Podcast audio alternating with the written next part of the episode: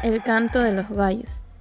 Un equipo de científicos de las universidades de Amherst y Gate, Bélgica, ha realizado un estudio para investigar los mecanismos que permiten a los gallos y a las gallinas salir ilesos al escuchar sus propios cantos, publicando ahora sus resultados en el número de diciembre de la revista Zoológica.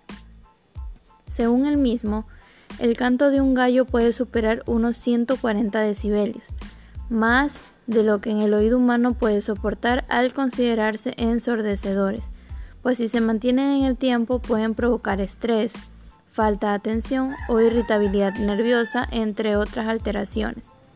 Para el desarrollo del estudio colocaron grabadores en las cabezas de tres gallos, cuyos cantos alcanzaron de media 130 decibelios, aunque en el caso del mayor de ellos su canto superó los 140 decibelios.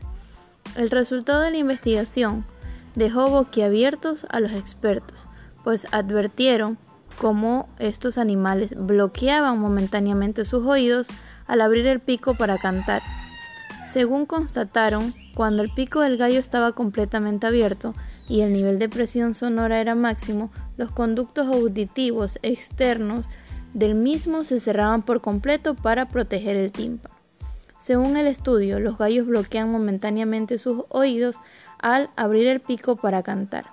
También comprobaron que el canto de los gallos no dañaba el oído de las gallinas que convivían con ellos, pues la intensidad del sonido disminuye muy rápidamente a medida que nos alejamos del punto de emisión, no obstante de morir las células ciliadas receptoras del sonido. Estas en el caso de las aves y a diferencia de lo que nos ocurre con los mamíferos, se regeneran rápidamente. Tras el hallazgo, los expertos sugieren que los gallos con cantos más potentes son los que más éxito tienen entre las hembras y que por ello el bloqueo de los canales auditivos es una consecuencia directa de la selección natural.